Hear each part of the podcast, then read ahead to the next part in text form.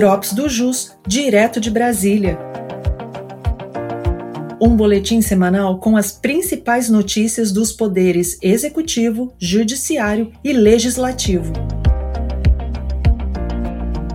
Olá, eu sou Vitor Hugo, advogado da Unidade de Brasília, e neste episódio vou compartilhar com vocês as principais informações da última semana.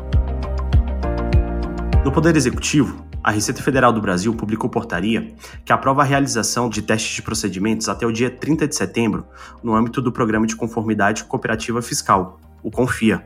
O programa promove o diálogo, a cooperação, a confiança e a transparência na relação entre a Receita Federal e os contribuintes. A Receita Federal do Brasil publicou ainda uma instrução que altera as normas sobre a retenção de tributos nos pagamentos efetuados pelos órgãos da administração pública federal direta e indireta e demais pessoas jurídicas pelo fornecimento de bens e serviços. Ainda no Executivo, o Ministério da Fazenda publicou portaria que altera as normas sobre os requisitos e condições para a aplicação do regime de tributação simplificada instituído pelo Decreto-Lei de 1980.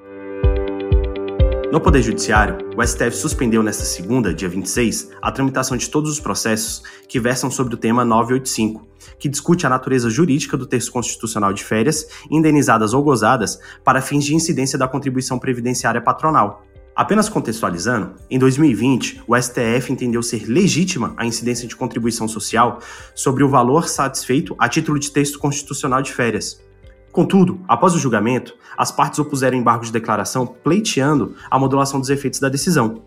O então relator, ministro Marco Aurélio, votou pela impossibilidade da modulação, no que foi acompanhado pelos ministros Alexandre de Moraes, ministro Gilmar Mendes e ministro Ricardo Lewandowski. A biodivergência, nesse caso, o ministro Roberto Barroso, que votou pela atribuição de efeitos ex nunc ao acórdão de mérito, a contar da publicação de sua ata de julgamento, em setembro de 2020, ressalvadas as contribuições já pagas e não impugnadas judicialmente até essa mesma data, que não serão devolvidas pela União. O ministro foi acompanhado pelos ministros Dias Toffoli, pelo ministro Edson Fachin, pela ministra Rosa Weber e pela ministra Carmen Lúcia. O julgamento do pedido de modulação havia sido suspenso após o pedido de destaque do ministro Luiz Fux. As partes aguardam desde então nova data de julgamento no plenário presencial. Todavia, os tribunais do país estavam proferindo sentenças e decisões com base na tese fixada pela Corte, sem que a modulação da decisão tenha sido publicada. Diante dessa situação, o ministro André Mendonça, atual relator do processo, determinou a suspensão dos feitos que versem sobre a temática até a conclusão do julgamento no STF. O Supremo Tribunal Federal e o Superior Tribunal de Justiça entrarão em recesso no período de 2 de julho a 31 de julho, sendo suspensos os processos em trâmites nas cortes e ficando prorrogados para o dia 1 de agosto os prazos que se iniciarem ou se encerrarem nesse período. No Poder Legislativo, o site da Câmara dos Deputados noticiou a sugestão de mudanças no texto da reforma tributária pela Confederação Nacional da Indústria e pela Confederação Nacional do Comércio, os representantes sugeriram mudanças na redação do texto a fim de que a carga tributária não seja elevada aos setores e que as alíquotas dos novos tributos sobre os bens e serviços sejam reduzidas.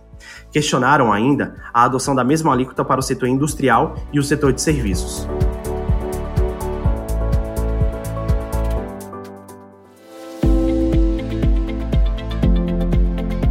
Essas foram as principais notícias da semana. Eu sou Vitor Hugo e te aguardo no próximo Drops do JUS, direto de Brasília.